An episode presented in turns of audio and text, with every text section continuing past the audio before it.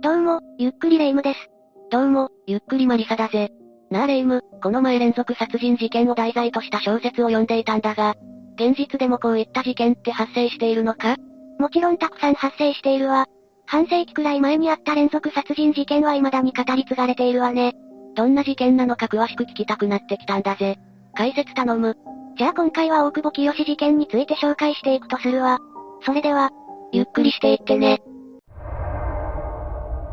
それで、どんな事件だったんだ？大久保清事件は、1971年に群馬県で起きた連続殺人事件で、犯人の大久保清は3月から5月までのたった2ヶ月足らずで女性8人を次々と殺害したわ。え、2ヶ月で8人も？目的は何だったんだ？目的は強姦と言われ、自家用車に乗った大久保清が若い女性をターゲットに声をかけ、誘い出すのが手口だったわ。それって、早い話がナンパだよな。犯人はそんなにイケメンだったのか？いや、当時大久保は30代後半だから、若い女性からしたら普通のおっさんだったと思うわ。よほど口がうまかったのかもしれないな。大久保清が目をつけていたのは、16歳から21歳までの若い女性のみで、群馬県の前橋や高崎を中心に声をかけ、デートを重ねるというのが流れだったの。下手な鉄砲も数撃てば当たる的なナンパだったのかもな。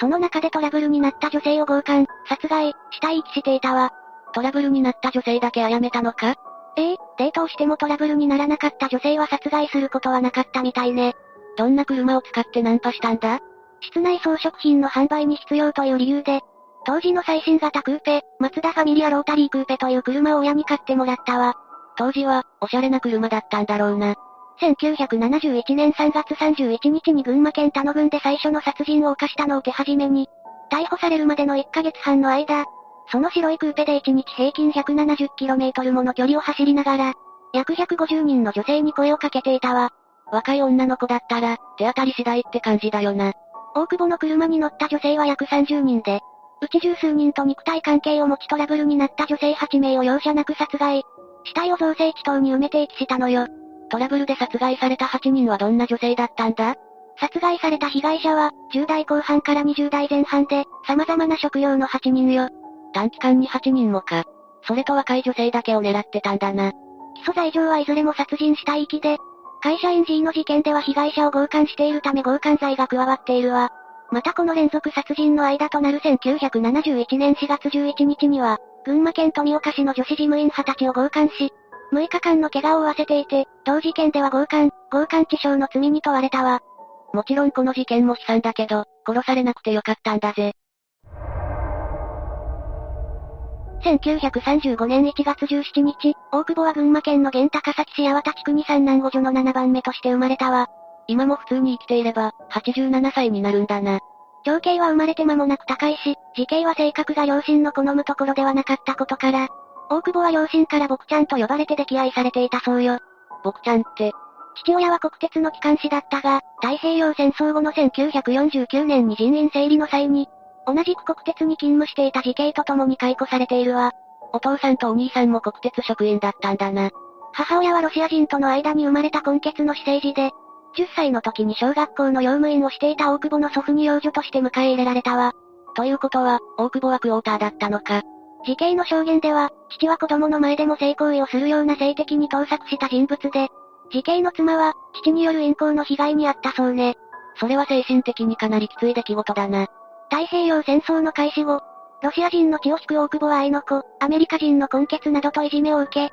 成績も芳しくなかったわ。この辺から少し歪み始めたのかもな。1946年に小学校6年生だった大久保は、洋上麦畑に連れ込んで正規に石を詰め込むという暴行を働いたわ。この頃には犯罪の片鱗が現れ始めているな。被害者の親が抗議に来た際、母親は当初大久保が現場にいたことを認めず、犯人が大久保だと指摘されると、お医者さんごっこに目くじらを立てることはない。と息子を擁護したわ。時代もあるかもしれないが、被害者がちょっとかわいそうに思えてしまうな。中学時代には、父が始めた闇屋を手伝うようになり、1950年に中学を卒業すると農業をたまに手伝い、1952年に群馬県立高崎商業高等学校定時制課程に進学したけど、短期間で退学したわ。ふむふむ。退学後、東京都板橋区の電気店に住み込みで勤めたけど、戦闘の女風呂を覗いたことで解雇されてしまったの。覗きで首って。ついで、横浜市の電気店に嫁いでいた姉の夫が大久保を引き取り、神田の電気学校に通学させたけど、学校と共に風俗にも通うようになり、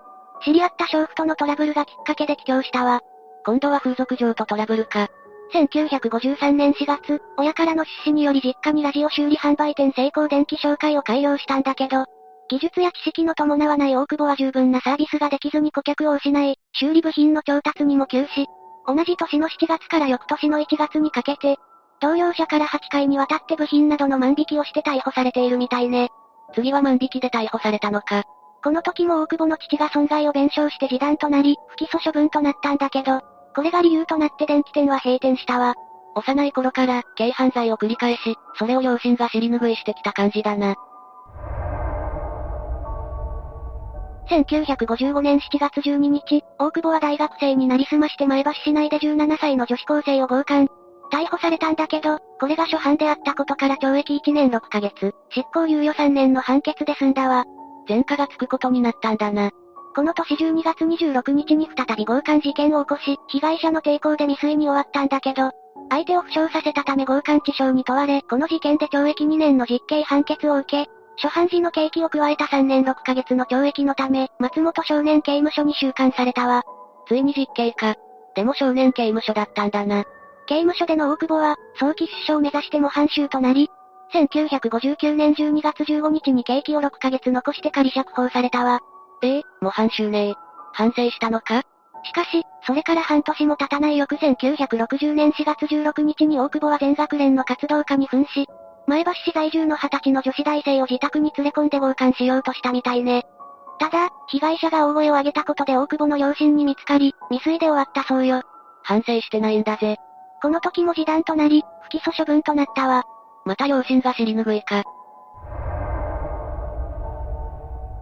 1962年5月に、前年に知り合った女性と1年の交際を経て結婚したが、結婚するまで偽名と虚偽の経歴を語り、素性を明らかにした後も反歴は妻に黙っていたわ。え、結婚していたのか？翌年には長男が生まれ、1964年9月、妻の親族を通していた権利で自宅に牛乳販売店を開き、当初は熱心に働いたわ。子供が生まれたことで心を入れ替えてくれればなんて思ってしまうな。1965年6月3日に牛乳瓶2本を盗もうとした少年の兄の元に押しかけて2万円を脅し取り、後日新たに示談書を書かせたため恐喝及び恐喝未遂罪で逮捕され、この事件で懲役1年、執行猶予4年の刑を受けたばかりか、自らの反歴が妻に知られることになり、牛乳屋も不審に陥るの。なお、この年に長女が誕生していたわ。今度は恐喝？しかも奥さんに反歴バレちゃって、長女が生まれたのに大丈夫なのか？大久保は1966年12月23日26歳の女子高生を自動車に乗せ、